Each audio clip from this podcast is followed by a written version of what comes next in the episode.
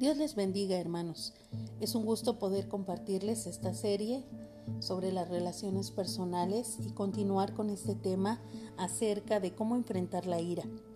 Una de las más eh, comunes situaciones que enfrentamos como cristianos es negar que tenemos ira. Nos convencemos a nosotros mismos de que se supone que los cristianos no deben enojarse. Como somos cristianos, evitamos no solamente enojarnos, sino airarnos. Es más difícil decir que estamos preocupados, heridos, decepcionados o tal vez hasta un poco molestos, pero muy pocas veces aceptamos decir que estamos enojados. La imagen que tengo de lo que es un cristiano espiritual muchas veces exige eh, esa parte, siempre estar calmado, siempre estar tranquilo. Y muchas veces esto hace que se niegue el enojo, que se reprima, que se sepulte dentro de una persona. Y cuando se hace de esa manera, empieza a carcomer por dentro. Y como veíamos el día de ayer, causa muchas enfermedades o puede provocar un estado depresivo.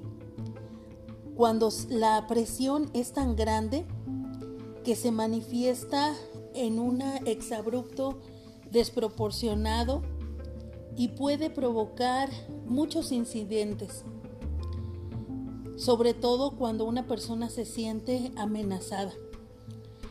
Algunos ejemplos, hermanos. Imagínense que una persona es despedida por su jefe y pues cuando le dice la situación, este solamente se queda callado no le puede gritar. En lugar de hacerlo con él, va a su casa y entonces le grita a su esposa. Y ella le grita a los niños. Los niños le pegan al perro y el perro pues los muerde. Todo se vuelve una cadenita. Si no dejamos que salga nuestro enojo, dejaremos que permanezca latente en el subconsciente haciendo que lleguemos tarde siempre, o que quememos la cena, o que evitemos ver a la gente, o que pongamos mala cara, o muchas veces hasta que provoquemos a otros, o ser sarcásticos, que olvidemos contestar una llamada o cualquier otra situación en donde se trate de estar con personas. Ninguna de estas cosas logra nada constructivo hay mejores formas de poder manejar la ira. Y el apóstol Pablo dice que la mejor es eliminarla. Y podemos preguntarnos, pero ¿cómo? Y eso es lo que tenemos que responder, ¿cómo? Veamos algunas sugerencias para encontrar cómo eliminar la ira. Lo, lo, primero que podemos hacer es admitir honestamente nuestro enojo y aceptar la responsabilidad que tenemos por él. Esto puede parecer difícil si lo hemos reprimido o negado durante toda la vida, pero esto es esencial. Aprenda a preguntarse a sí mismo, ¿qué estoy sintiendo en este momento? ¿Estoy enojado con esa persona por lo que ha hecho? Y lo importante, admítalo, no diga, me haces irritar tanto este es un deseo de echarle la culpa al otro y no es justo. Nadie nos hace sentir nada.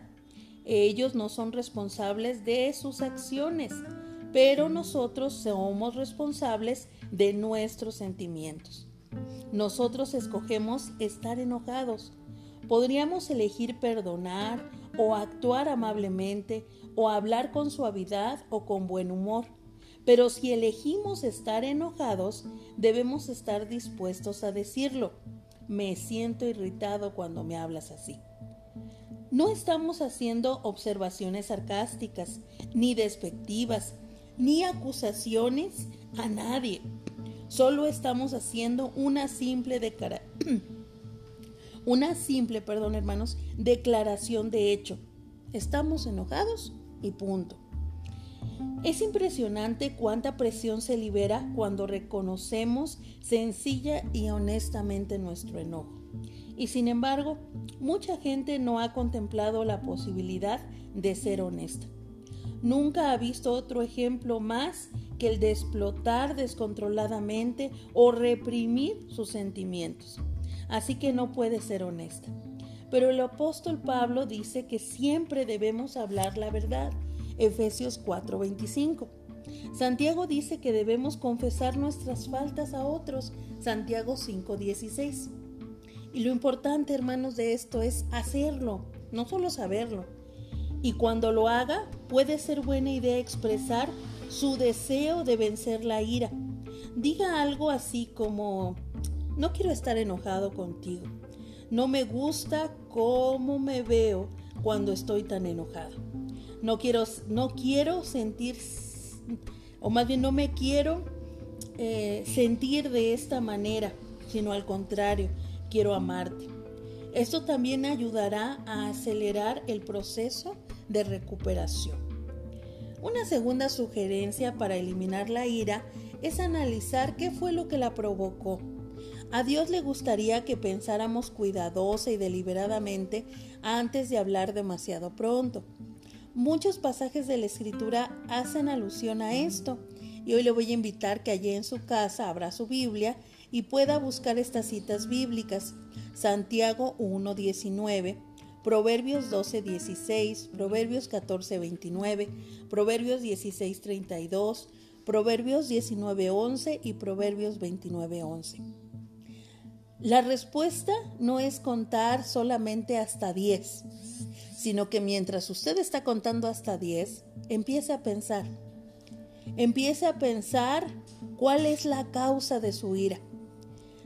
Y muchas veces vamos a encontrarnos que la causa de eso se origina en nuestras necesidades y deseos. Y el primero de ellos es el egoísmo, cuando nuestras exigencias no están siendo cumplidas. El segundo, el perfeccionismo, cuando no se han satisfecho nuestras expectativas perfeccionistas, lo cual nos hace enojarnos con nosotros y con otros. Número 3 sospechas, porque muchas veces interpretamos mal las motivaciones o intenciones de otros. Pensamos que nos están ignorando, despreciando o contradiciendo. Muchas veces queremos que la gente nos trate apropiadamente y nos enojamos cuando no lo hace. Así que un buen paso importante que podemos dar para resolver el enojo es identificar exactamente lo que queremos de las personas y podemos, podemos tener una lista de preguntas. Lo que quiero es atención, respeto, reconocimiento, aprecio, consideración, amor. Quiero ser escuchado, que mis opiniones se reconozcan como valiosas, que mis peticiones se consideren importantes. Deseo ser relevado de alguna responsabilidad. Quiero que mis pertenencias sean tratadas con cuidado ¿Quiero que otros se preocupen más de mis sentimientos o de lo que me conviene? Muchos nos hemos enojado porque esperamos que alguien llenara de alguna forma una necesidad y muchas veces fallaron. Por eso lo más importante en nosotros es identificar primero nuestra motivación. ¿Cuál es el deseo? ¿Cuál es esa necesidad que queremos que sea resuelta? Esto nos lleva a tercera, una tercera sugerencia para resolver la ira. Perdonemos a los demás cuando fallan al llenar nuestras expectativas. Realmente no tenemos otro recurso que perdonarlos cuando nos damos cuenta de la forma en que Dios nos ha perdonado. Y el perdón puede eliminar la ira de nuestra vida. El enojo a menudo es el intento de pagar a otros por el mal que nos hacen. Pero si los perdonamos, nosotros, pero si nosotros no los perdonamos, pagaremos por ese mal. Y puesto que ya todo se ha pagado, ya no existe ninguna razón para estar enojados. Algunos de nosotros, como cristianos, luchamos con el enojo, porque tenemos un conocimiento deficiente de lo que es esa hermosa gracia de Dios. Vivimos en el plano de la ley y pensamos que de alguna manera debemos estar a cierta altura para ser aceptos delante de Dios. Asimismo, esperamos que otros estén a la altura de nuestras exigencias perfeccionistas antes de que podamos entenderles si es que nos fallan. Entonces pensamos que tenemos todo el derecho a castigarlos con nuestra ira. Dios nos ha aceptado y perdonado, no con base en nuestro comportamiento, sino en base a su gracia. Cuando entendemos la inmensidad de nuestro pecado y la amplitud de la gracia divina que nos perdona, dejaremos de exigir el pago de otros por la multitud de pequeñas formas en que fallan al cumplir con nuestras expectativas. Seremos capaces de perdonar y nuestra ira desaparecerá. Una cuarta sugerencia para resolver el enojo es expresar abiertamente lo que deseamos. Si queremos algo de quienes nos rodean o sentimos que necesitamos algo de ellos, debemos expresarlo así y no caer en el juego de si me, si me amaras, sabrías lo que quiero. Dígalo directamente, no importa lo que sea. Un ejemplo. Esposo, me gustaría salir a cenar hoy. O es muy importante para mí que pongas tu ropa sucia en el cesto, tus calcetines. O, cual, o me gustaría que trataras de recibirme con alegría cuando regreso del trabajo. Me hace sentir bien. O me gustaría que aprendieras a decir te amo, o lo siento, o perdóname, o me equivoqué, o gracias. Algunas veces la gente falla en cumplir nuestros deseos porque realmente no sabe cuáles son. Algunos han protestado cuando a veces se hace esta sugerencia. Dicen, pero si ya se lo he dicho mil veces, no me agrada tener que decirlo otra vez.